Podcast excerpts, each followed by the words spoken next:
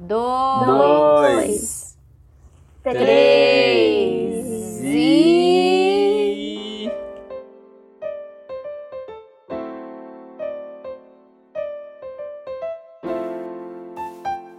Bem-vindo ao podcast Folhões Tristes, uma conversa entre amigos para podermos reclamar da vida e sair mais leve durante a semana. Eu sou o Bruno. Eu sou a Mari. E eu sou a Jennifer. E para vocês nos seguirem nas redes sociais, nós somos o arroba Folhões Tristes Podcast no Instagram. Siga lá e vem com a gente. Oi, Folimores! Oi, Oi, folhõezinhos! Tudo bem, gente? Tudo Como bom? vocês estão? Gostaram do nosso episódio passado? Polêmico. Polêmico, mas estamos tendo feedbacks aí do- dos Folimores que, que, que gostaram, querem, querem parte 2. Ih, olha lá. Ih. Querem parte 2, Ai, eu querem discutir. Religião é um tema que rende, né, cara? Rende, rende pra caramba. Eu gostei, gente, de gravar esse tema. Foi um dos meus preferidos. Sim, meu também. Eu tinha uma- um- um- poderia ficar falando, metendo pau, mas, mas uma hora de boas. mas, gente, é, hoje a gente vai falar de um tema muito importante também, que é a figura da mulher na sociedade atual, né? Que de um elemento secundário passou a ser algo extremamente importante, onde ela exerce cada vez mais um papel de protagonista, embora ainda sofra com as heranças históricas de um sistema social patriarcalista em seu dia a dia. Com o tempo, graças às lutas promovidas, a mulher vem conseguindo aumentar o seu espaço nas estruturas sociais, abandonando a figura de mera dona de casa e assumindo postos de trabalho, casa- cargos importantes em empresas e estruturas hierárquicas menos submissas. Apesar de uma maior presença no mercado de trabalho, ainda há uma desigualdade no que se refere aos diferentes gêneros. A mulher, em muitos perfis familiares, acumula tanto as funções trabalhistas quanto as domésticas e até as maternas, ficando muitas vezes sobrecarregada. Além disso, o número de mulheres ocupando cargo de nível superior nas empresas ainda é menor, embora elas constituam a maior apta a pertencer ao mercado de trabalho. E por falar em trabalho, o salário da mulher ainda é proporcionalmente menor do que a dos homens na sociedade atual. O fator que, que fica mais crítico quando nos referimos às mulheres negras, né? Esse, esse pedacinho vocês podem encontrar no Brasil Escola, falando sobre a importância da mulher na sociedade. E aí que a gente entra, né, nas nossas reflexões de hoje, que eu coloquei aqui, mas não, a gente não precisa seguir exatamente na ordem. Mas a gente vamos falar aqui a verdade. O mundo continua machista do mesmo jeito que era antes. Vocês acham que mudou alguma coisa, tipo assim, as pessoas só fingem que não é mais machista, mas continua, ou realmente mudou algo, sabe? Que- Qual que é a opinião de vocês, assim? Ah, eu acho que mudou, assim, mudou bastante, sabe? Eu sou muito feliz e grata de ter nascido na época que eu nasci, porque se eu tivesse nascido antes, acho que eu teria sofrido muito mais, sabe? Eu, né, tipo, a gente como mulher. Uhum.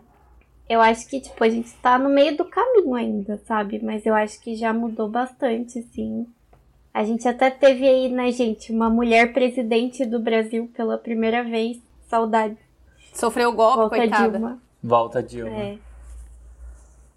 Mas eu acho que já foi um passo ótimo. Tipo, a gente já tem um precedente aí de mulheres na presidência, sabe? Mas eu acho que a sociedade ainda é muito machista e, tipo, ainda tem várias ideias que são.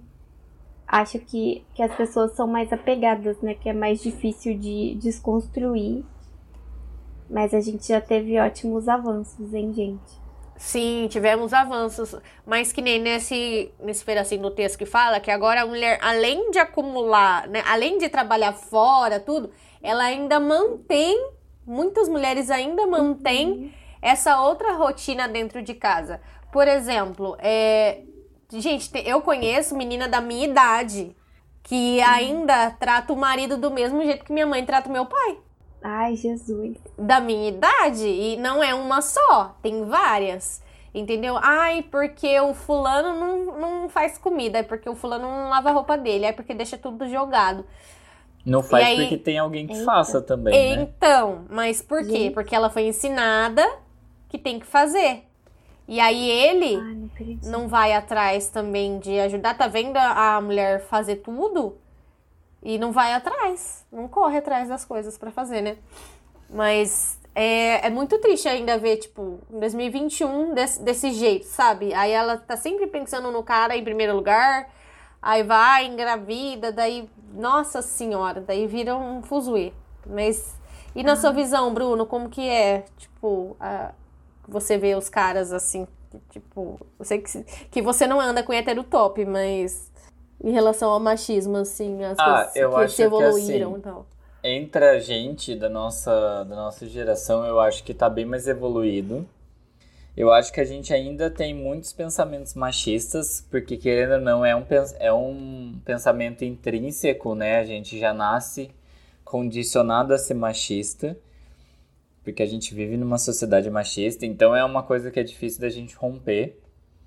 Principalmente é, os homens mesmo, porque a gente é condicionado de que a mãe é a pessoa que tem que limpar a casa, que tem que cuidar de tudo, e se você é filho homem, você basicamente não faz nada, e daí você vai passando isso é, pro restante da sua vida, né? No casamento e tudo mais. E... Mas eu acho que hoje em dia é, teve um grande avanço, dentro, por exemplo, de 2000 e... 2000 não, de 1990 pra cá, sabe? Eu acho que mudou muita coisa. Eu acho que desde lá as mulheres foram adquirindo uma, um empoderamento maior. Ah, Obviamente que não desde essa época, desde 1960 que foram é, que ocorreram aquelas manifestações que as mulheres queimaram o sutiã e para poder mesmo protestar contra ah, o machismo e contra a falta de direitos que as mulheres tinham né, no mercado de trabalho. Desde então a gente tem sofrido uma mudança, sofrido não, né, no sentido de, no sentido ruim da palavra, mas sofrido uma mudança é, boa em relação ao, ao à queda do machismo. Embora ainda tenha muito isso na nossa sociedade, eu percebo muita coisa no meu dia a dia, assim, sabe? É, principalmente eu vejo muita fala da minha mãe sendo machista, eu vejo muita fala da minha chefe sendo machista, eu vejo muita coisa lá no meu trabalho que eu sei que é muito reflexo do machismo, assim. É, por exemplo, as pessoas, elas confiam muito em mim. E eu só tenho dois anos de empresa e tem, e tem pessoas mais velhas no meu setor, por exemplo. E as pessoas confiam muito em mim, elas depositam muito em mim. E a minha chefe, por exemplo, ela sempre delega as coisas para eu fazer.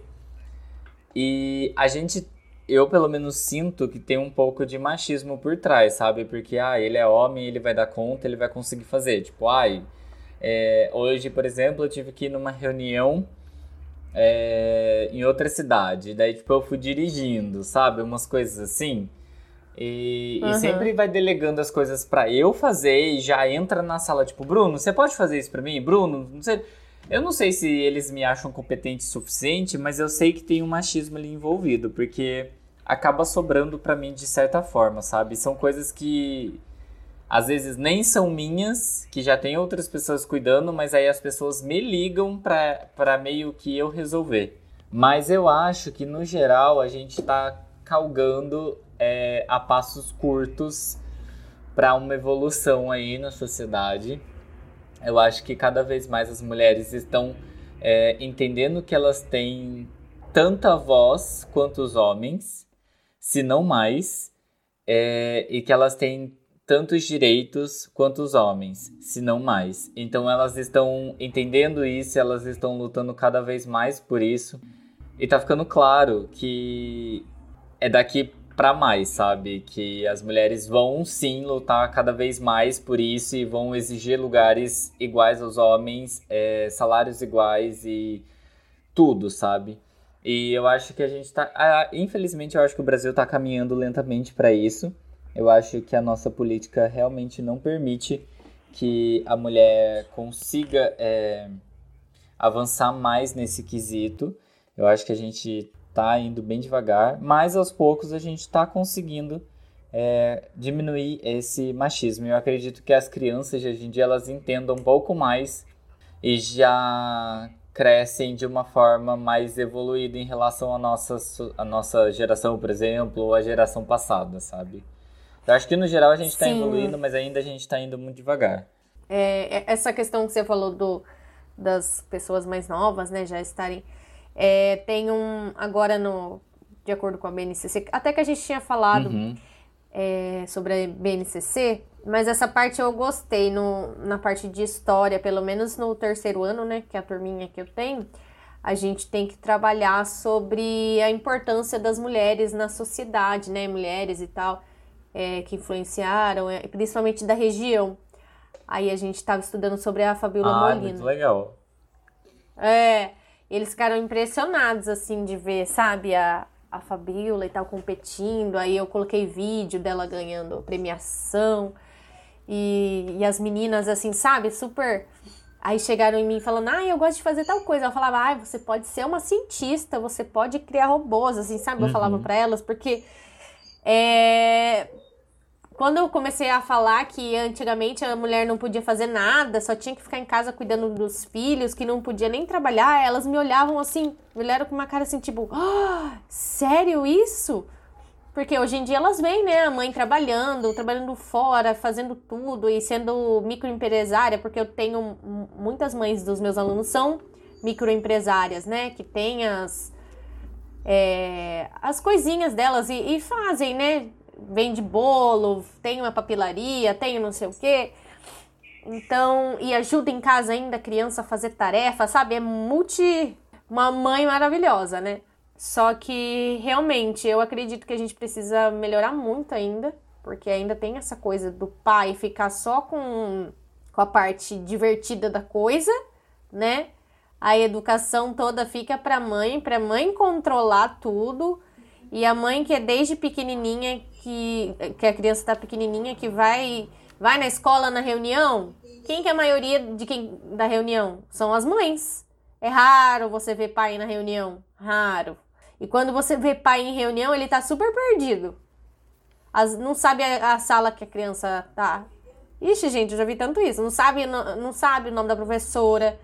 É totalmente fora da realidade, né? E fora as crianças que que a gente tem aí que não tem o registro do pai, né?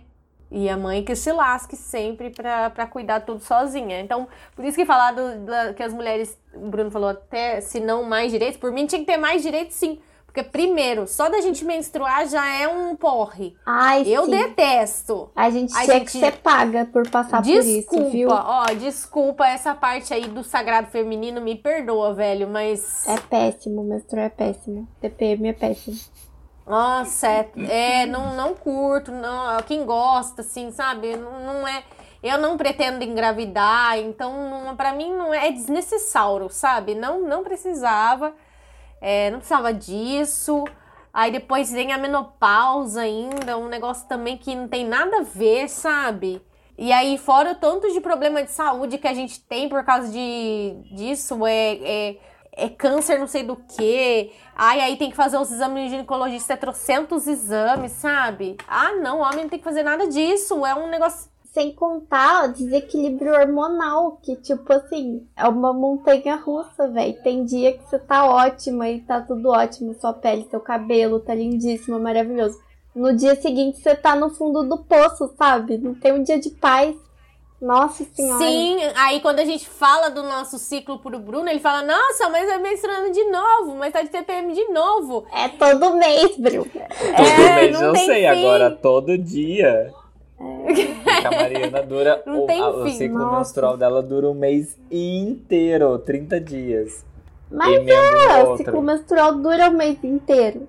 Todo é, mês acaba que... um, começa outro começa outro. Só que alguns, assim, tipo, cinco dias do mês a gente tá de boa.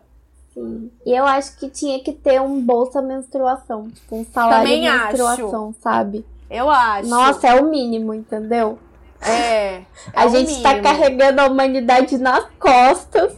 Sim. Tendo que passar por isso, sabe? Ou, é, sabe? Ai, não, não dá. Mas enfim, gente. Eu só queria isso. Sim, não, queria, queria mais coisas, mas É. Mas o fato, esse fato me incomoda muito. Concordo, E- concordo. É, né? E agora a gente pode falar de quais mulheres que a gente admira, assim, na nossa vida, pra gente exaltar essas mulheres. Pode ser gente do nosso cotidiano, ou pessoas famosas, ou que marcaram, assim, a história. Quem que vocês têm? Eu vou falar de uma, né, que é a Malala. Pra mim, Malala é incrível, né? Quem conhece a história da Malala, levanta a Eu mão. amo! Eu É. amo a Malala. Contei para as crianças também a história da Malala, eles ficaram impressionados, porque o Fantástico tem, né, uma série Mulheres Fantásticas, aí toda vez eu passo um videozinho para eles e eles assim, ela levou um tiro por causa de estudar. Falei, é, gente, ela levou tiros, né? E eles ficam impressionados, realmente, a Malala é uma, uma pessoa assim que para educação ela mudou muita coisa, né? Outra, outra pessoa também, que é a Maria da Penha, eu acho que é bem importante. Hum, verdade. E a minha mãe. e vocês? Fala aí, Bruno. Ah, eu já falei uma vez da minha mãe aqui, que eu acho ela muito legal, muito groundbreaker no, no episódio anterior, que eu não lembro qual que foi o episódio, eu acho que foi no Dia das Mães. Foi no Dia das Mães. E Foi, que a gente cantou a música do Dolinho. isso. E daí, e a minha mãe é um grande grande exemplo assim de, de uma grande mulher. Embora ela tenha muito enraizado esses fundamentos do machismo, né, de achar que o que o homem geralmente é o provedor ou alguma coisa assim do tipo, a minha mãe foi uma mulher que criou dois filhos sozinha depois que, que eu nasci, né? E ela se separou do meu pai.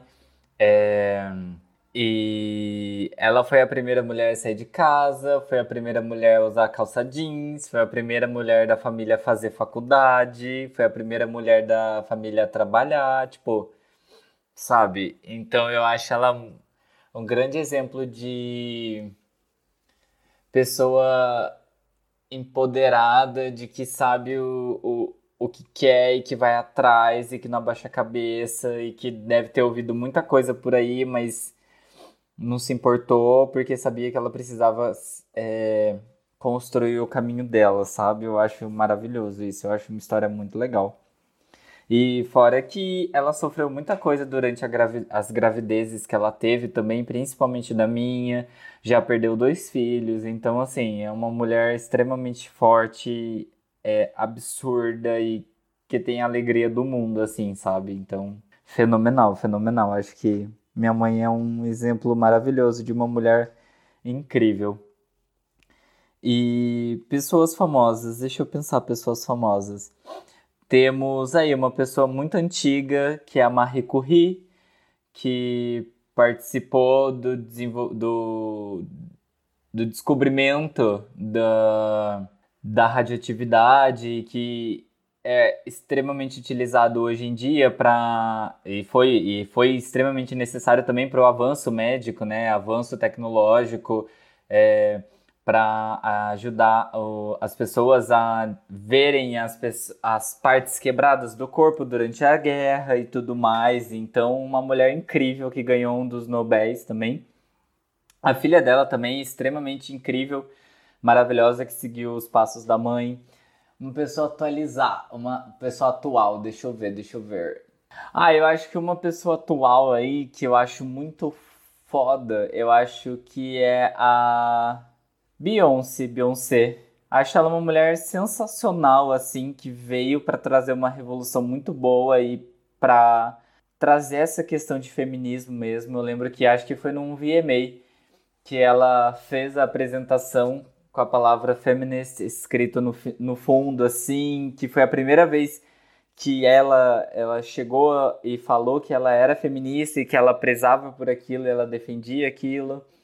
Tem. Fora que tem outras coisas maravilhosas que ela faz, principalmente por ser mulher, por ser mulher negra também. Então ela é super disruptora das, das regras machistas que são impostas nessa sociedade. Eu acho ela fenomenal. Eu acho que, não sei, acho que a Rihanna também, falando só de cantora, né? A Rihanna eu acho sensacional principalmente por ela ter feito uma marca de, de maquiagens que contemplam cores é, que contemplam bases ou corretivos das cores mais claras para as cores mais escuras de pele, para os tons de pele. E fora que ela faz um, ela tem uma linha de lingerie fenomenal que tipo abrange todos os tipos de corpos, desde as mulheres muito magras a mulheres muito gordas. E tipo, meu, é fenomenal porque ela traz a mulher ali como como centro mesmo de todo o trabalho dela, então é fenomenal. Eu acho ela uma mulher fora de série. Fora que ela é uma mulher super caridosa, ela super tá ajudando as pessoas, ela faz muita caridade e, sei lá, ela é uma pessoa. Não sei, não é nem desse mundo. Ah, eu gosto muito da, da Maju Coutinho. A Maju também. Coutinho também é maravilhosa. Sim. Maravilhosa. Maravilhosa. Quando ela assumiu lá o, o Jornal Nacional, foi Ai, ela tudo. arrasa. Ela arrasa mesmo. E você, Mari? Quem você admira de mulheres? Eu vou falar minha mãe também. É um Dia Mas- das Mães 2.0. É, Dia das Mães 2.0.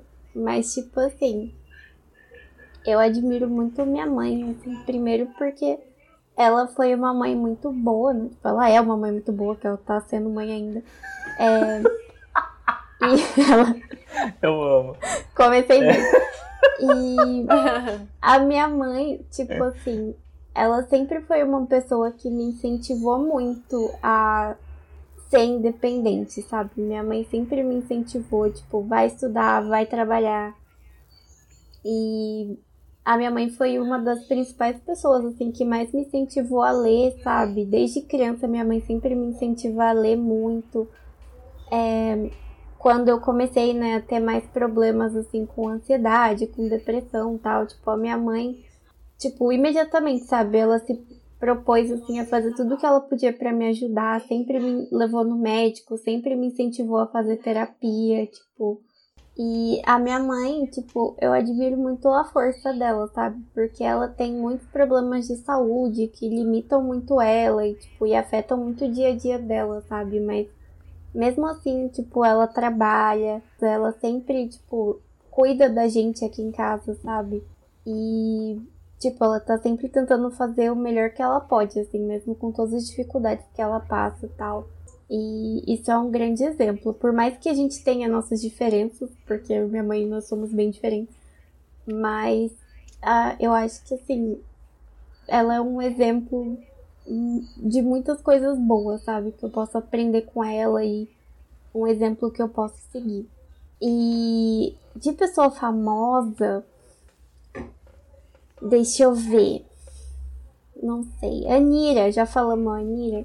Não, Ainda pode não. falar da Anira. Ai, gente, eu admiro muito a Anitta, sabe? Eu acho que, tipo, eu acho a Anitta, assim, muito maravilhosa, quebradora de paradigmas, porque, tipo, ela faz uns bagulho que ninguém acha que ela vai fazer, sabe? Tipo, agora ela sendo sócia da Nubank, tipo, do nada, do mais absurdo. É muito legal o, o comercial dela da Nubank, é muito bom. Sim, cara. Nossa, eu acho ela, assim, muito foda. De, tipo, uma empresária muito foda, uma dançarina muito foda, uma artista muito foda. Tá de parabéns, Anira, viu? Acho ela Sim. maravilhosa. Tanto de, de feat que ela fez, né, mano? Cardi B, Snoop Dogg, Madonna. Sim, Sabe? cara. Ela, tipo, tem uma carreira internacional, assim, tipo. Ela, ela se apresentou no VMA, né? Uhum. Exato! Foi a primeira brasileira. Uhum. Foi a primeira brasileira. Nossa. E ela chegou. E, tipo, eu fico indignado com os brasileiros que ficam falando: Nossa, mas a apresentação dela só foi gravada. Ou. Ai, mas foi uma publi. Mano, tipo, ela fez uma Mas publi pra uma rede de fast food absurdamente grande. Ela fez uma publi. Ela foi pro VMA se apresentar e ela ainda ganhou por isso. Ela ainda ganhou por essa Exato. publi e ela não deve ter ganho um E ainda pouco foi dinheiro. no Met Gala. Foi pro Met É. Gala e a propaganda dela, a publi dela, ainda leva o nome dela como pessoa física, Larissa. Então, tipo, é fenomenal, Transcendeu. sabe? É fenomenal. É uma mulher assim. Eu gosto muito de ver os vídeos dela de antigamente, quando ela começou na Furacão 2000, assim, sabe? E ela toda sonhadora, assim, e ela não desistiu, sabe? E foi atrás e, e batalhou por tudo que ela tem. E fora que ela Nossa. E ela Começou- fala línguas, meu bem. Ela fala inglês, ela fala espanhol, ela canta em inglês e em espanhol, tá bom? Ela fala italiano também. Fala italiano, sabe? Ai, nossa, imparável, um ícone. E ela é uma, ela é um exemplo de mulher no Brasil que sofre muito machismo, Sim. né? Por conta das músicas que ela canta, das roupas que ela usa, É isso que eu ia falar. por ela dançar funk, tipo, ela sofre muito machismo, mas ai, imparável, maravilhosa. É isso que eu ia falar, que ela veio de uma, de uma parte muito margina- marginalizada da sociedade, que é da área do funk, né? Que as pessoas é, menosprezam as mulheres ou tem esse preconceito de, sei lá. E ela simplesmente tacou foda-se pra isso e Cagou e andou. foi em busca do que ela precisava fazer e do que ela queria fazer. E ela chegou e passou disso, sabe? Ela foi muito mais longe e ela ainda vai muito mais longe do que, sei lá, qualquer um pensou que ela poderia ir. Então é fenomenal, é fenomenal essa capacidade que ela tem, essa o ser empresária dela. Nossa, eu acho incrível. Eu eu deito pra Anitta. Deito muito. Eu também. Deito, eu amo assistir o deitando. documentário dela na Netflix. O povo fica puto, porque ela briga, que não sei o quê.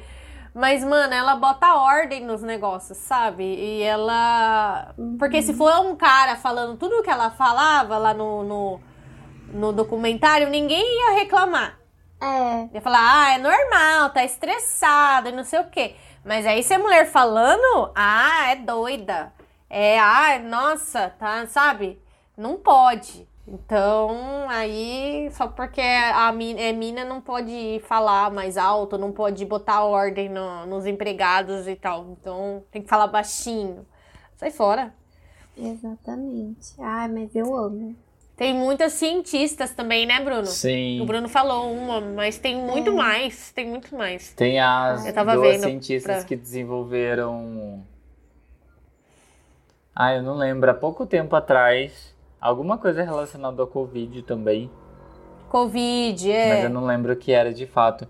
Mas assim, é, a gente tá dando exemplos aqui de, de pessoas, ou melhor, de mulheres cis, né? Aham. A gente ainda Exato. tem o fato de que existem mulheres trans. E tem Sim. várias mulheres trans muito é, famosas aí que também é, trazem consigo a luta do, contra o machismo e a luta contra a transfobia também na sociedade, né? Sim, pra mim é Mandy Candy. Do, do, no mundo, como eu gosto muito de cultura pop, assim, Uhum. A Mandy Candy é incrível, sabe? E ela fala que ela quer que as pessoas a convidem pra. A gente vai falar. A gente vai ter um episódio sobre transfobia também, né? Que eu saiba, a gente vai ter um episódio sobre isso. Mas ela fala que ela quer que as pessoas a convidem pra fazer vídeos. é, não falando só sobre isso, Sim. mas sobre a mulher que ela Uhum. é e né e as coisas as coisas que ela faz de jogos e tal né? Ah e isso também gente ser uma mulher gamer também ainda mais que ela ela joga e Uhum. tudo né? Uma mulher trans tanto de preconceito que ela sofre né? Quem mais vocês conhecem de mulher trans? Não trazendo foco pra orientação sexual dela, né? E pra identidade de gênero dela. isso É, por exemplo, uma que eu admiro muito é a Laerte, que é a cartunista. E Aham. que é fantástica e super contra o governo Bolsonaro e super é, lutadora da causa e, e, nossa, eu admiro muito assim e eu acompanho pelo pelo Instagram e nossa, ela é, ela é fenomenal, fenomenal e ela é uma mulher trans mais velha que ela se ela fez, né, a a como é que fala? A transição. é, depois de mais velha também. E eu lembro que a gente estava conversando sobre isso nos outros episódios, de que geralmente as pessoas trans mais velhas, elas sempre sofrem um pouco mais, né? Porque é muito mais difícil de você, porque você ter vivido numa sociedade mais preconceituosa antes e tudo mais. E ela tá aí, sabe? Uma mulher trans, mais velha e que, tipo, é super maravilhosa. É, deixa eu pensar. Outra que eu amo de paixão é a Lineker. Eu sou apaixonado por ela, eu acho ela uma cantora incrível e tá super também arrasando e ela também tem série agora e nossa, maravilhosa. Eu amo, amo, amo, amo e tu super tá envolvidas também nas causas e faz músicas referente a, a essa causa também. Nossa, é fenomenal, eu adoro, eu adoro.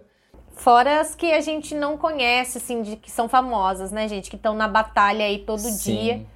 Vencendo um monte de coisas que a gente não faz nem ideia. Uhum. Sim. Com certeza. E aí, gente, a gente vai falar um pouquinho agora é, sobre o feminicídio, né? que como a gente entra, a gente tem que tocar nesse assunto. É gatilho para muita gente. Feminicídio, abuso, toda a tortura psicológica que a mulher sofre simplesmente por ser mulher, né? O Brasil, é, ele tá no quinto lugar do ranking de homicídio contra mulheres. Então é, é bem assustador, né, gente? Quinto lugar. Nossa, é super assustador. E tipo, uma coisa que eu fiquei pensando, assim, quando tava lendo o roteiro é, tipo, como que a gente se acostuma com isso? Tipo, como que isso é normalizado, sabe? Porque, tipo, eu fui criada, tipo, eu cresci ouvindo que, tipo, eu tinha que ter cuidado com homens, eu tinha que ter cuidado com amigos, com colegas de trabalho, colegas de escola, tipo, sabe? A gente sendo mulher, tipo, desde criança a gente já é criada com esse medo, tipo, para sentir esse medo, para estar sempre nesse estado de alerta, porque a agressão pode vir de qualquer lugar, tipo, e de um onde que às você, vezes você não espera. espera. É. De onde você é. menos espera, é. Exatamente. E isso é, é uma coisa que faz parte da vida, tipo, eu não consigo imaginar realmente como que é você viver num lugar, tipo, onde isso não acontece, sabe? Onde você não tem que se preocupar com isso, eu não sei. É, você meio, é, você literalmente cresce sabendo que você tem que tomar uhum. cuidado. E, é, Sim, segundo gente. o Correio Brasiliense, é, durante o isolamento social que foi imposto pela pandemia de, do, da, da Covid-19 em 2020, foram registrados 1.350 casos de feminicídio. Ou seja, é, a cada seis horas e meia, uma mulher morre por causa de feminicídio, sabe? É, é muito surreal que você pensar que, tipo, agora pode estar tá morrendo uma mulher, sabe?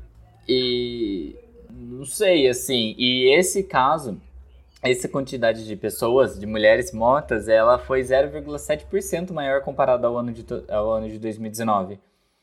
Então, é muito surreal isso acontecer, assim, porque ao mesmo passo que a gente vai evoluindo com a nossa sociedade, a gente vai aumentando os meios para as mulheres se defenderem e vai, e vai é, havendo mais essa educação, assim, parece que infelizmente, ainda tem um retrocesso muito grande, né?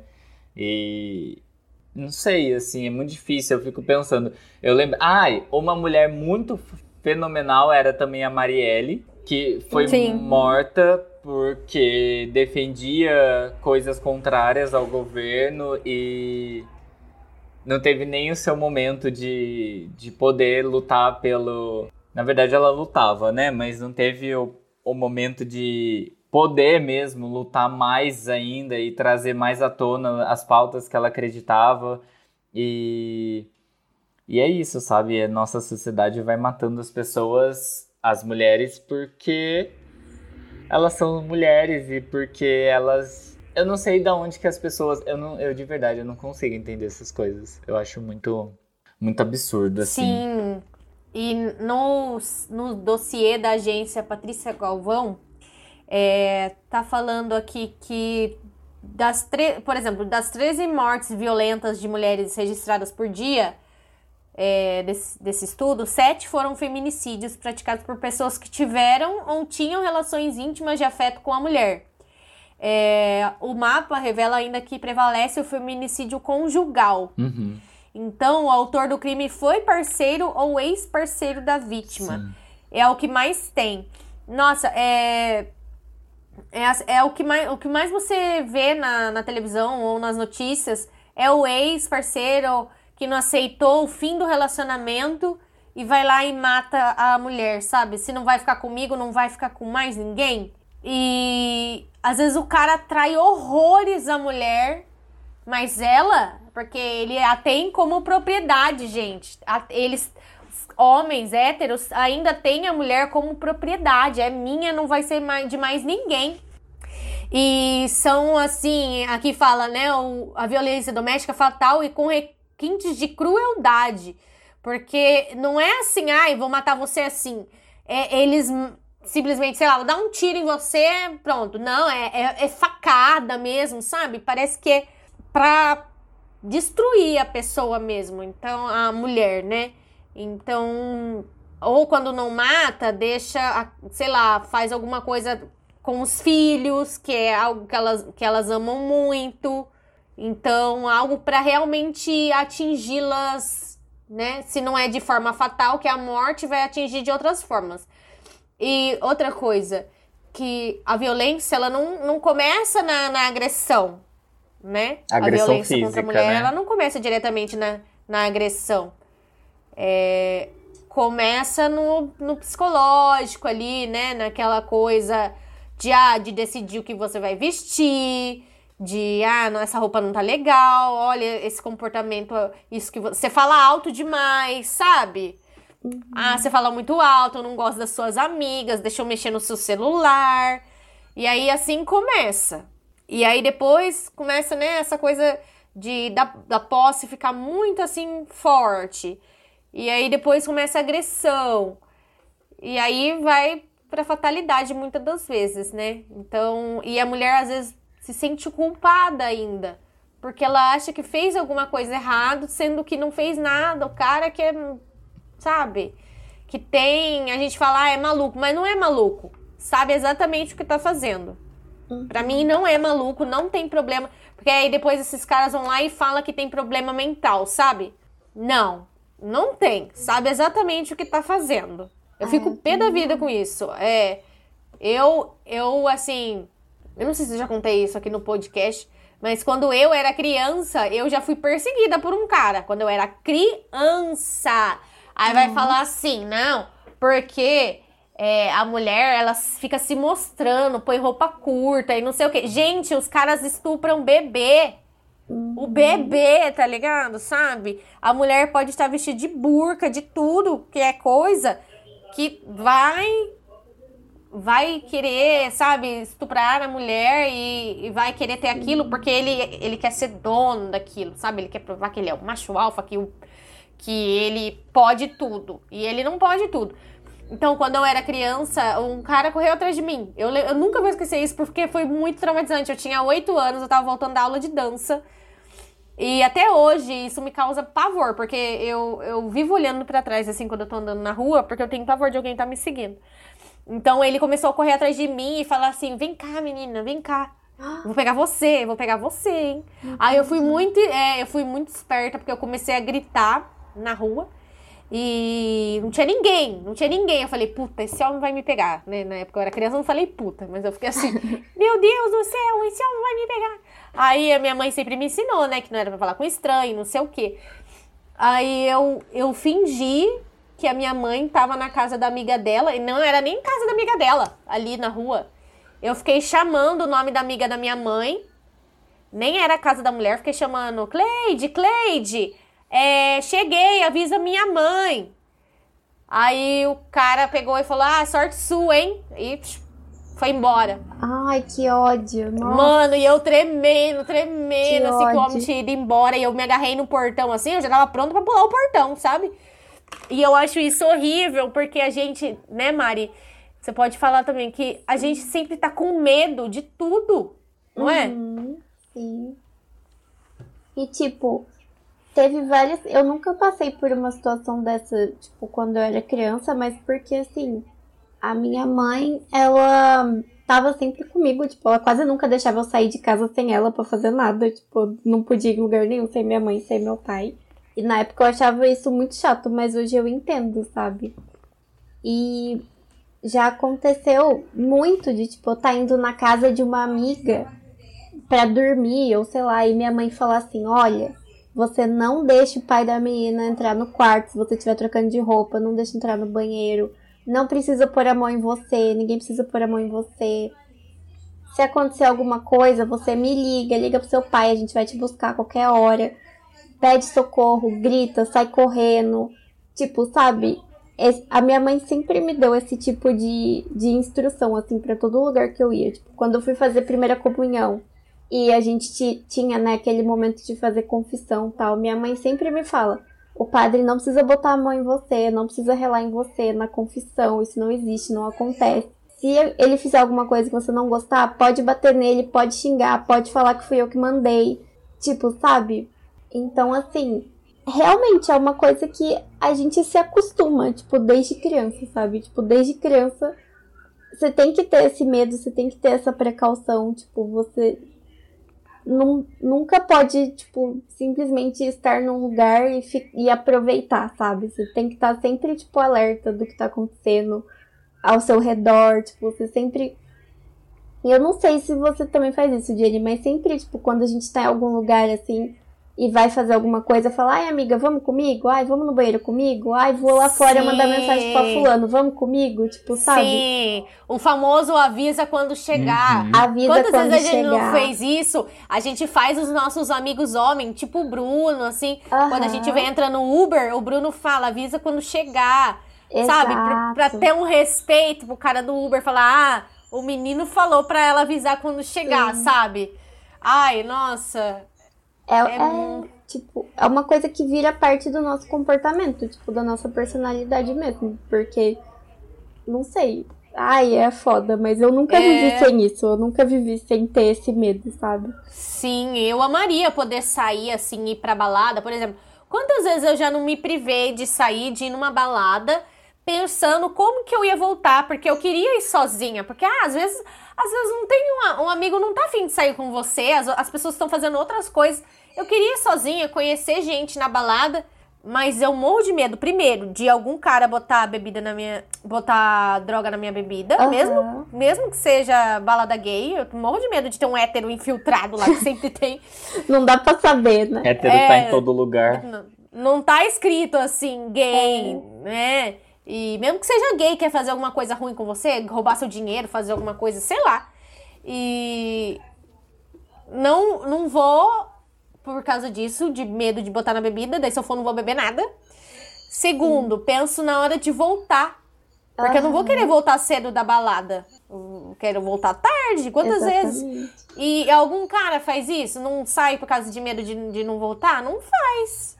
Não faz. Nunca, nossa. Não faz. A gente tem que se preocupar com a roupa que a gente vai usar. Se a gente vai pôr uma, uma, uma blusa mais decotada. Sem sutiã. E sem sutiã, Mari? Nossa, gente, não sei o que significa sem sutiã. Eu nunca vivi sem sutiã. Mas eu acho que essa moda do sem sutiã também é só colou para as mulheres que têm peito pequeno. né? Pequeno. Porque eu acho fi- ficar sem sutiã é muito desconfortável. Mas dizem, dizem que é bom, que acostuma. É, é até É bom bom, pra corpo. saúde do seio, tudo. Pro corpo.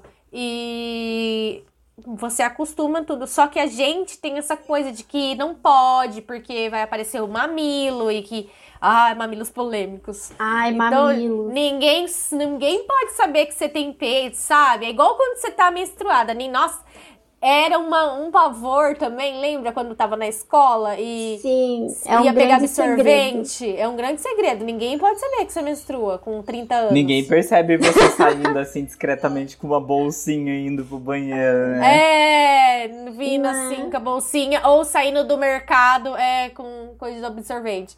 Falando em absorvente, vocês viram que agora as escolas vão ofertar, é, vão oferecer absorvente pras meninas, né? Nossa, já passou da hora, Já né, passou gente? da hora. Sim. E uma coisa muito legal que eu esqueci de comentar, mas que eu vi na portaria do meu condomínio essa semana, que agora tem uma lei que obriga os condomínios a reportarem casos de violência doméstica que acontecerem Ai, dentro do incrível. condomínio. Então tem lá um aviso falando assim que se você souber, se você ouvir qualquer coisa, se você suspeitar de qualquer coisa, para falar com o síndico tal, porque agora os condomínios têm essa, essa obrigação agora por lei, sabe? De, de denunciar e de tomar uma, uma atitude, sabe? Eu achei isso muito legal. Quer dizer, é ruim, né? Porque eu não deveria precisar disso. Mas já que precisa, tá ótimo o é. que tá é. fazendo. Achei da hora, gente. É sobre isso. E não tá é tudo bem. Isso. E não tá tudo bem, gente. Então, vamos assim, se a gente observar algum caso, você vê que alguma colega tá passando por alguma situação, pergunte, né? E tem o um número. Qual que é o número para denunciar, gente? Feminicídio, vocês sabem? É o número 180, que é a Central de Atendimento à Mulher. Daí você liga, daí você tem uma pessoa para te escolher, para te escolher, para te acolher e para te escutar, né? E o serviço registra e encaminha as denúncias de violência contra a mulher aos, aos órgãos competentes. Inclusive reclamações, sugestões ou elogios também. Ele é o canal de atendimento à mulher mesmo. Então, se você está sofrendo alguma coisa e você quer denunciar, por favor, mesmo que você não queira denunciar, denuncia, porque nenhum homem vale a pena seu sofrimento. E daí é. Basta ligar para 180. Ou 190 também, sim, né? Sim. Porque as polícias estão aí para isso. É. A gente sabe que na maioria das vezes não é ouvido tanta mulher, né? Mas a gente tenta sempre. Porque é igual a gente falou, mulher tá, é sempre tratada como louca, né? O cara vai falar, ah, tá louca e não sei o quê. Então, mas a gente denuncia sim. E agora a gente pode falar um pouquinho sobre como é ser mulher em outros países. A gente achou esse tópico super legal, é no Estadão, é um infográfico do Estadão. Se, é, o mundo segundo as mulheres. Então são brasileiras que moraram em diferentes países e elas contam as experiências que tiveram, né? De, de quando saíam pra balada, pra ir comprar um pão na padaria. Como elas se sentiam, sabe? Na visão assim das outras pessoas também, se sentiam seguras. Quem quer falar um pouquinho aí sobre? Ai, eu quero falar que eu amei o depoimento da mulher que mora em Cuba. Eu adorei as coisas que ela falou sobre ter o, o movimento lá de mulheres na política, como é que chama? Ai, olha, a Amanda Cotrim é pesquisadora em Cuba. E ela fala que não existe muita diferença, né, em relação assim ao machismo, tal, a viver no dia a dia como uma mulher em Cuba, mas ela fala assim que talvez a grande diferença seja a politização sobre o que é ser mulher em Cuba.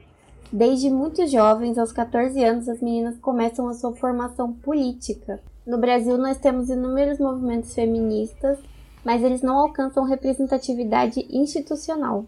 Em Cuba, foi criado em 1960 a Federação das Mulheres Cubanas, um braço que funciona dentro do sistema político, cujo objetivo é envolver as mulheres nas questões econômicas, sociais e políticas do país. Por isso, em Cuba, diferentemente do Brasil, a política não é negada à mulher.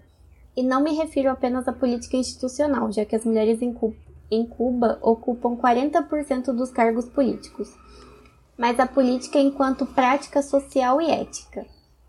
Também é relevante citar que em Cuba a interrupção da gravidez é legal. A mulher tem o direito de interromper uma gestação até os três meses, com o acompanhamento médico e da família. E essas diferenças contribuem para algo essencial na constituição de nós mulheres, a autoestima e o empoderamento. Apesar de haver machismo, como os homens que se sentem no direito de assobiar para as mulheres na rua, por exemplo, em Cuba nenhuma mulher morre por ser mulher. Eu andava pelas ruas da principal cidade cubana e me sentia absolutamente tranquila, uma sensação de que você não vai ser estuprada, não importa a roupa que você vista ou o caminho que você faça, é libertador. E isso interfere em tudo, no seu caminhar, na sua respiração, na sua autoestima, porque isso influencia uma dinâmica social. vai haver mais pessoas nas ruas, mais mulheres confraternizando nos bares, nas praças, não importa a hora do dia. Ai, gente, eu amei. E eu fiquei chocada porque eu não fazia ideia que existia isso em Cuba, sabe? Eu tinha uma ideia muito diferente de, de Cuba, assim, de como era viver lá, de como era ser mulher. Tipo, eu jamais imaginei, sabe? Sim, é bem, é bem legal a gente ver, né, essa, essa diferença, né, das Sim, coisas.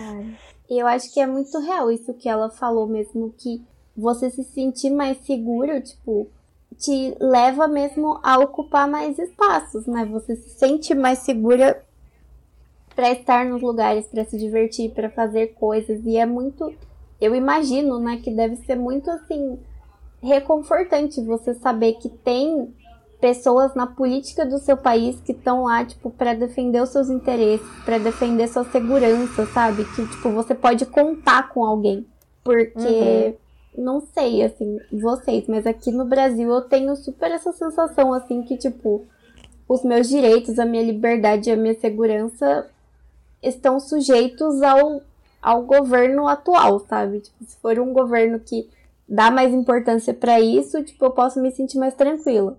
Se for um governo insano, igual o que a gente está experienciando agora, aí eu já tenho que ficar mais alerta, sabe? Eu já tenho que ficar olhando, ficar falando, opa, o que, que será que vai acontecer? Será que alguém vai querer tirar algum direito das mulheres? Será que, tipo, sabe? É uma coisa.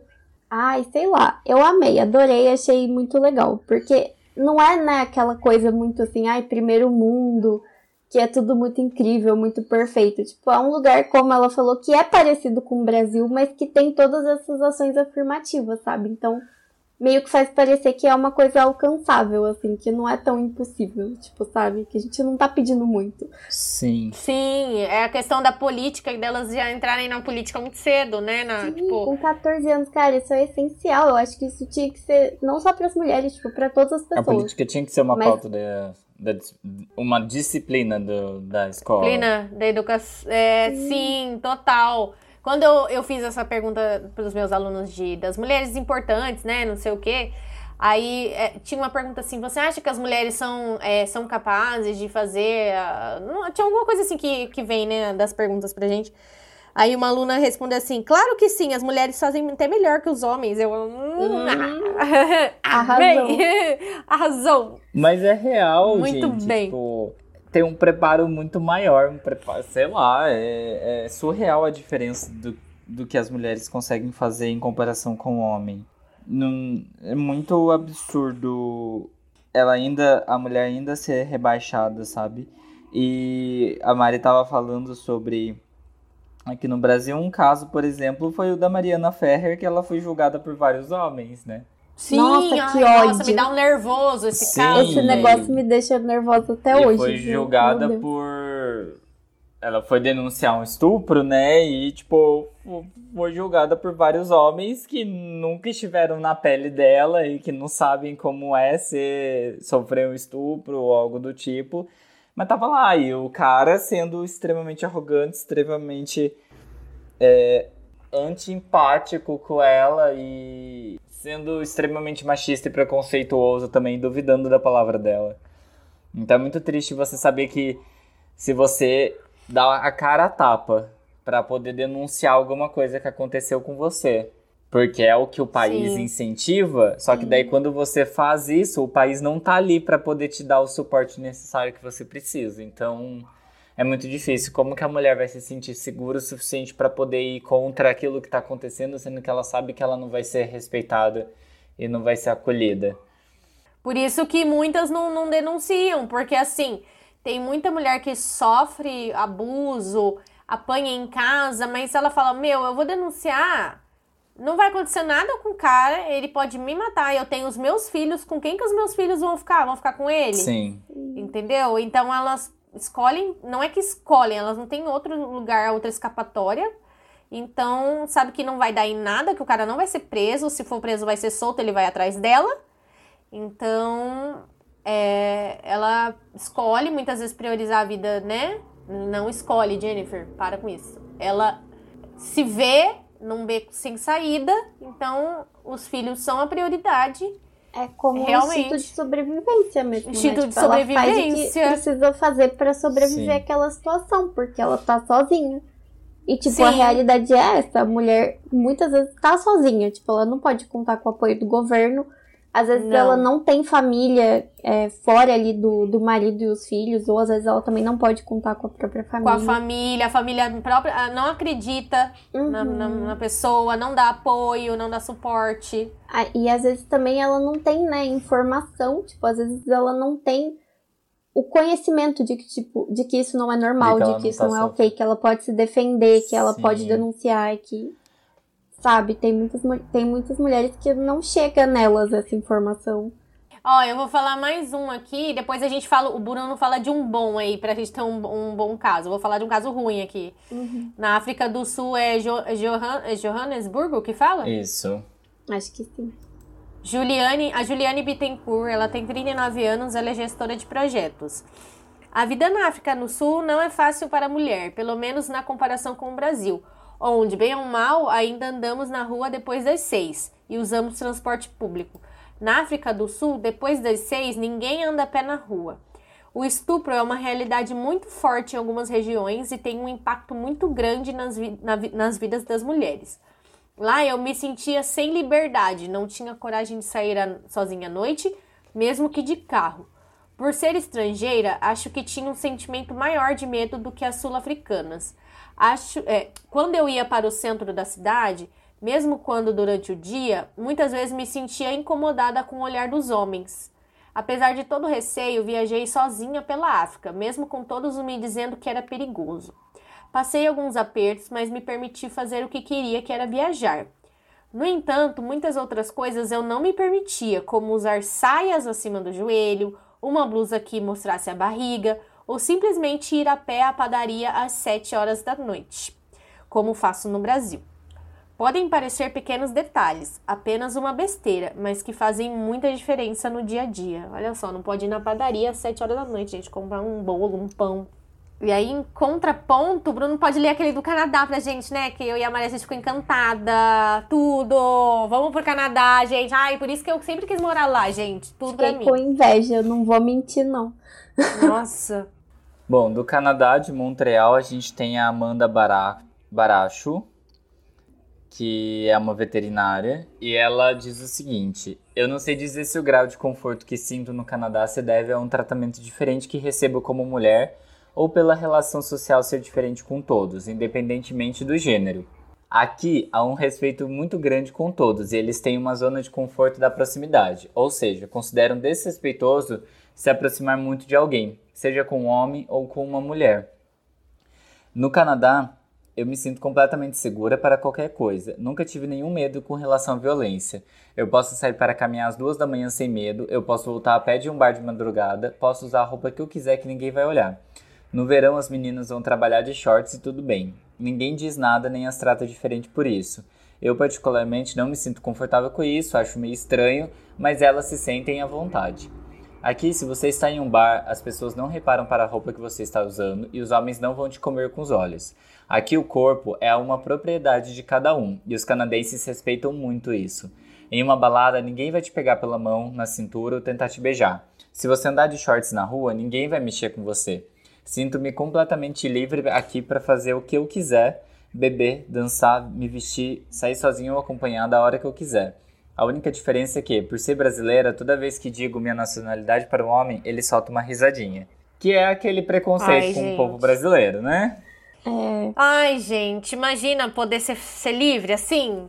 Ai, que sonho, né? Que sonho, que sonho. Um dia, um dia, gente, vem aí. Ai. Só quando mudar pro Canadá. Ai, não, Por para. Não, porque vir- o Brasil, o Brasil é um país é, conservador, gente. Conservador e machista e. Mas tá mudando. Ouça o episódio, episódio passado que foi sobre fé. Tenha fé no Brasil. Vocês sabem que eu não tenho. Vocês sabem que eu não tenho muita fé, né? Então. Não, eu acho que quando a gente chegar no nível Canadá, tipo, a gente já vai ter morrido faz tempo. Mas a gente vai chegar, eu tenho fé. A gente não, as que vierem depois de nós. né?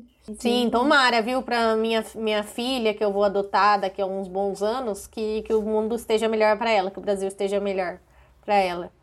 Então vamos pro momento ressaque.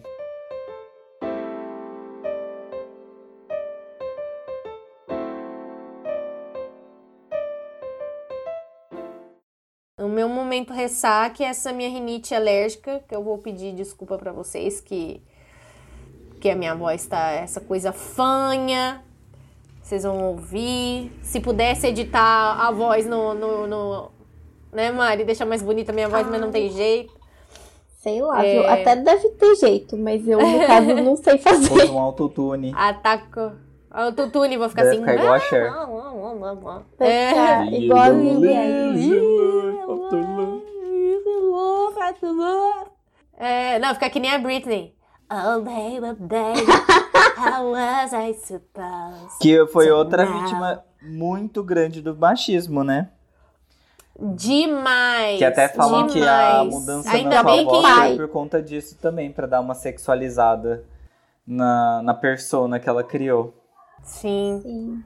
Triste. Ela teve que fazer essa figura de bebê, tipo, de adolescente por muito tempo. Ela já era uma mulher adultíssima, assim, e ela tinha que se fingir de baby girl, assim, sabe? Sim, É mas Vozinha graças a sexy e tal. Agora ela ficou free. A Britney. Free, Britney Frio. Frio. Frio. Se libertou. É. Mas é isso, o meu, meu, o meu ressaque voltando então é a minha rinite alérgica que atacou. Esses dias estão muito secos aqui e. Nossa senhora, precisa chover nessa cidade, Senhor Jesus. Precisa de uma chuva assim, ó, vral. Porque eu não tô aguentando mais. Aí meu nariz tá, tava seco, aí agora eu tô espirrando que nem uma doida. É um espirro atrás do outro, né, rinite? E. E o nariz começa a escorrer e coça a garganta, coça o nariz. Aí começou a coçar meus braços, minhas pernas já. Jesus. Nossa, mas É, é uma alergia generalizada. É, deu uma alergia total aqui. Daí eu tomei um antialérgico e vou, vou, espero amanhã estar melhor, porque ninguém merece. Mas é sobre isso. É primavera chegando, né? Primavera muda também bastante o É. Primavera já chegou, Você tem né? alergia àquele negócio de flor? pólen. Pólen, é. Devo ter. Período difícil pros alérgicos. Minha alergia Período não difícil. atacou ainda, graças a Deus, mas. E aí, qual que é seu ressaque, Bruno?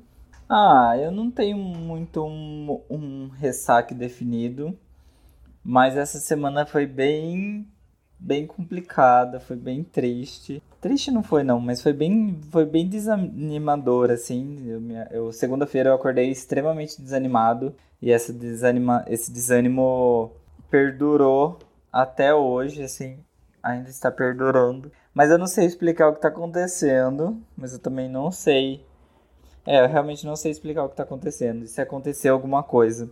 Só, tô um des... Só tá um desânimo generalizado. Mas eu acho que tá todo mundo assim, então. É isso. É uma. Não é num. Sei lá. É isso o ressaque. Qualquer coisa estamos aqui. Obrigado. Mas tá tudo bem. E tu, Mari? O meu ressaque, gente, é essa reforma do macro que não termina nunca, velho. Nossa, não acabou Hoje- ainda, Mari? Não, hoje os caras ficaram usando um aparelho que ficou tremendo o chão de casa o dia inteiro, velho. Não sei o que que eles estavam fazendo lá, que tipo, ficava fazendo um barulho assim, tipo. E o chão ficava, tipo, sacudindo, assim. Eu trabalhei o dia inteiro com a cabeça sacudindo. Horrível.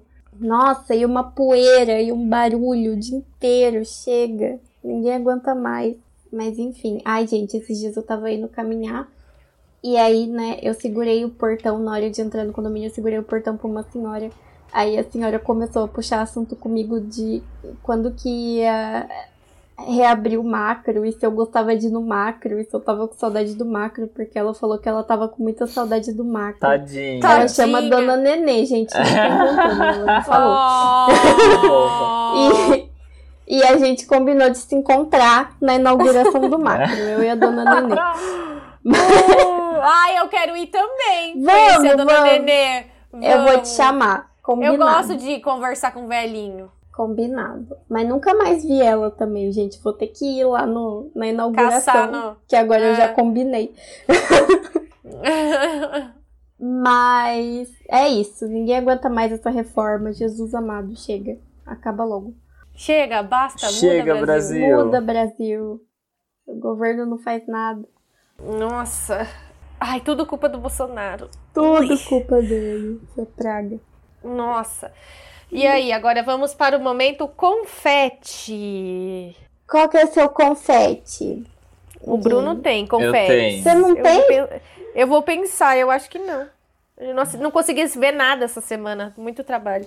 Ai, pensa aí. Vai, Bruno. Eu tenho pensava, dois confetes. Eu tenho uma série da HBO Max. Sério? Sério, da HBO Max. Nossa, velho. Quanto que a HBO Max Ai, tá te pagando? infelizmente nada, HBO Max. Fica aqui meu apelo, por favor, me banque. Tô precisando. É uma série muito boa que chama The Flight Attendant, que é com a Kaylee Cuoco, que fez a Penny do The Big Bang Theory. Conta a história de uma aeromoça que ela de repente se vê numa situação de que ela não vai conseguir escapar. Então, Eu achei que você ia falar em situação de barril. o que, que é situação de barril? Do Chaves. Ah. É o meme. Vai, Ok. continua com Aí, ela é uma aeromoça, ela se vê numa situação em que ela não vai conseguir escapar tão cedo. E então é uma série meio que de comédia com um suspensezinho. Então é uma série assim, ela não é uma série muito rebuscada, não é a melhor série do mundo, mas é uma série que te cativa muito rápido e você entrega seu coração para ela porque a história é muito boa e ela te prende. E no primeiro episódio você já fica, meu Deus, o que, que tá acontecendo? Eu preciso assistir mais. Daí você assiste todos os episódios em tipo uma hora, é basicamente isso. E é muito boa, Nossa. muito boa, muito boa. E aparentemente já foi é, confirmada a segunda temporada. Então eu super indico porque é realmente muito legal, muito legal. Mas ela tem o final, tipo, da primeira temporada resolve a questão ou fica um gancho pra segunda temporada? Resolve, resolve, mas fica alguns ganchinhos. Mas, assim, não. Teoricamente não seria muito necessário ah, a segunda temporada, mas tá. aparentemente vai ter. É, Tá. Ah, eu tenho uma outra dica também, que é Sex Education, uma terceira temporada que tá muito boa, muito boa. Chorei muito assistindo alguns episódios. Tá muito legal, muito legal. É, Quem não gostou, azar de vocês, porque tá muito boa. E, enfim, e tirando isso, eu tenho outro confete, que é um podcast que eu descobri, que por indicação do Denis, inclusive, que já participou aqui do nosso episódio de é, Viagem Mística, que chama Paciente 63. É um podcast que conta a história de um paciente, que ele é denominado Paciente 63, que voltou do tempo, voltou do futuro.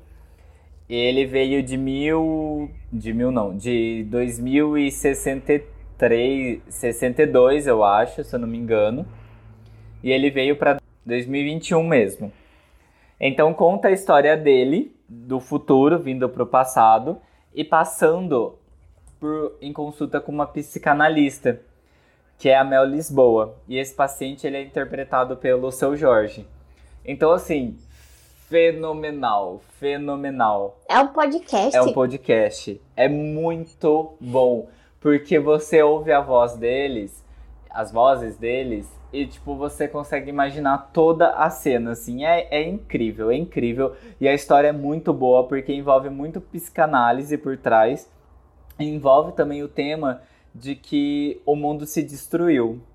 Então ele voltou pro passado para poder, pro passado nosso presente, para poder salvar o mundo. E ele conta a história de que houve uma pandemia. Além da pandemia viral que a gente teve, houve uma pandemia muito mais, é, muito mais grave que no futuro ocasionou a, a exterminação do planeta Terra.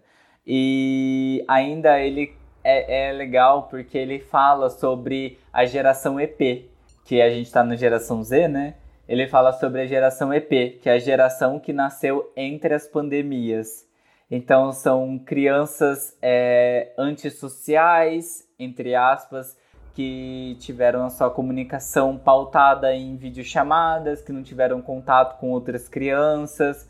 E então assim é muito legal, muito legal, vale muito a pena e você consegue criar toda a cena na sua cabeça. É, é fenomenal, fenomenal. E a Mel Lisboa e o seu Jorge estão arrasando nessa, nesse, nesse podcast. Muito bom, muito bom.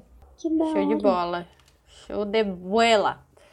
Muito bom. E vocês? Ah, o meu eu encontrei um show aqui que eu gosto bastante de uma mulher que vocês devem gostar também, que pra mim ela é um ícone feminista também, que ela tá sempre nas pautas e tal conversando, que é a Pitty, né? Sim. A Pitty, o show dela Matriz ao vivo na Bahia, é muito bom o DVD. As músicas desse CD Matriz é, são bem gostosinhas, assim, sabe? Saem bem do, do que ela fazia antes, é bem diferente.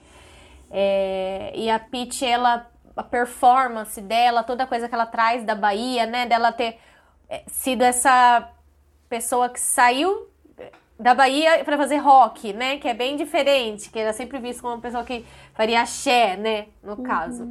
Mas ela sempre fez rock e, e ela tá sempre nas pautas, né? Conversando. Ela, ela é contratada da GNT, Uhum. né? Se eu não me Sim. engano. É. Então, ela é mãe. Ela faz parte também, do Saia e- Justa.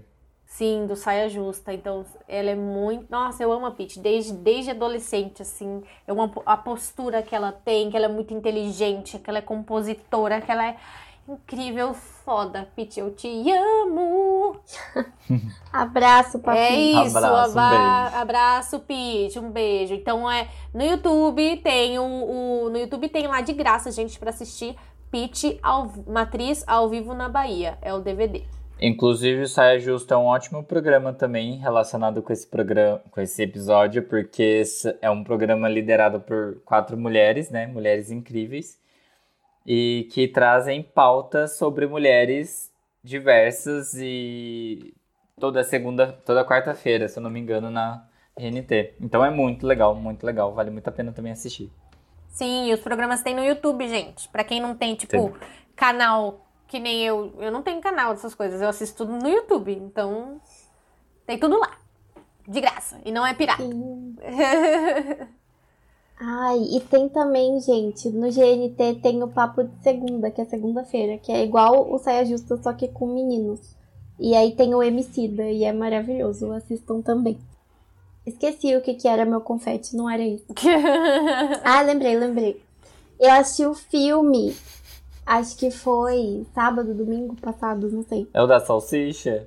que...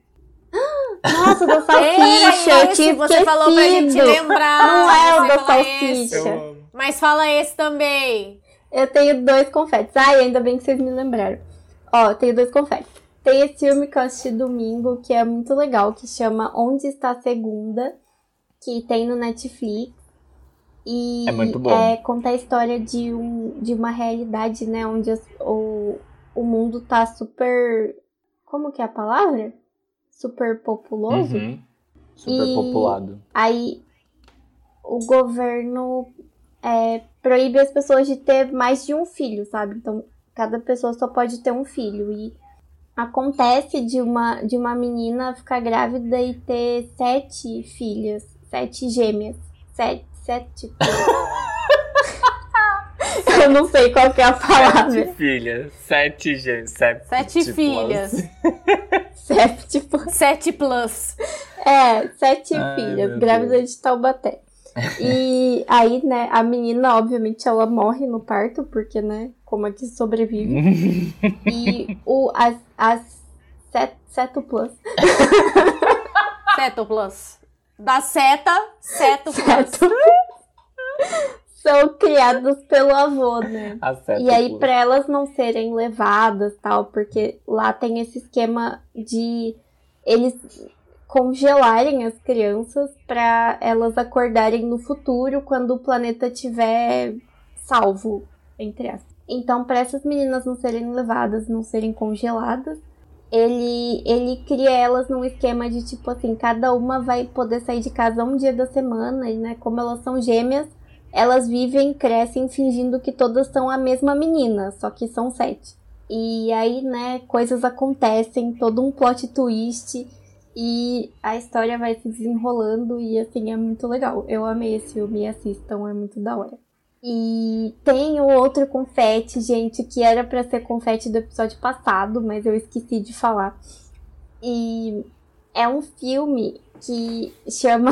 Ai, eu não sei. é um filme que eu, eu não sei, tá? Pode ser que eu esteja sendo burra, mas eu acho genial. E eu acho muito engraçado. Tá bom, gente. Ou esse filme é muito genial, ou eu sou muito burra, não sei. Mas é muito bom, chama Festa da Salsicha e. Não, é sério, é muito legal. Eu Ó, amo. vou contar pra vocês. É uma animação e conta a história de um supermercado, conta a história dos produtos que ficam lá no supermercado. E esses produtos têm toda uma crença de que eles serem comprados pelas pessoas, eles acreditam que eles vão ser salvos, entendeu? Que é tipo uma grande honra uma pessoa te escolher e te levar para casa dela, tal. Que é assim, eles vivem para isso, sabe? Eles querem muito ser comprados, é o sonho deles.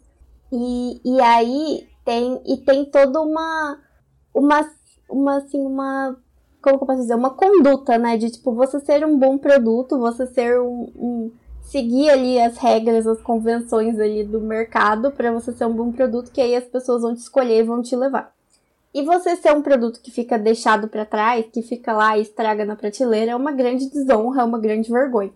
E, e aí, né, tem toda, toda essa crença, assim, e é uma analogia muito direta mesmo com religião, sabe? Porque tem o personagem principal, que é uma salsicha, e ele vive ali no pacotinho da salsicha, junto, e ele tem uma namorada, que é um. Um Ai, pão. Deus. É muito ridículo eu falando. Mas ele tem uma namorada que é um pão de salsicha, um pão de hot dog. e aí eles, eles ficam sonhando, sabe? Porque eles estão em pacotinhos separados. Então eles sonham um dia que eles vão ser comprados juntos. E aí finalmente eles vão poder se reunir, entendeu? Vão poder se unir ali, se encontrar.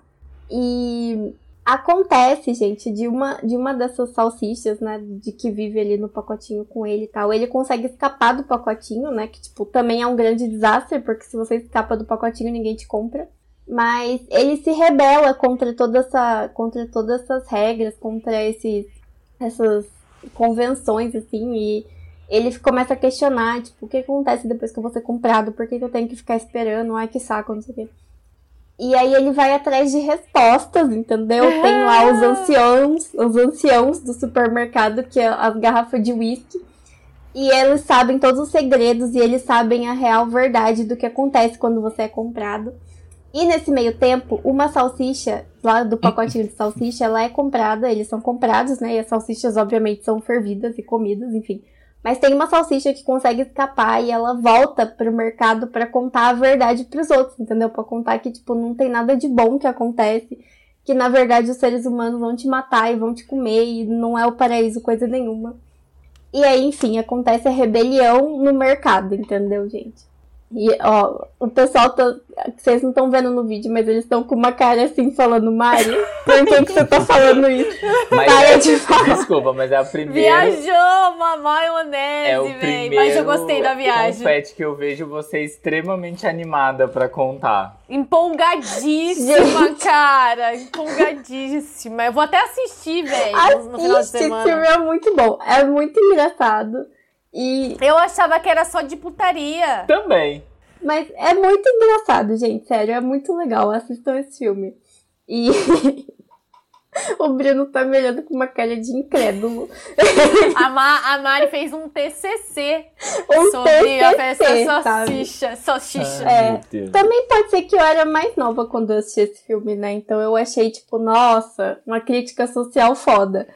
Mas não sei se eu ia gostar de assistir agora, porque já faz muito tempo que eu não assisto. Vou assistir então de novo. Vou, depois gente. eu vou ver um react no YouTube. vê, um... vê. Não, mas sério, é legal. E tem a ver com religião. Não sei se eu, eu falei, eu falei? Eu achei que ia aparecer Jesus no, no filme, sei lá, em Não. forma de algum, algum alimento, alguma coisa. Jesus na torrada, igual. É, que tem gente que enxerga, né, as coisas.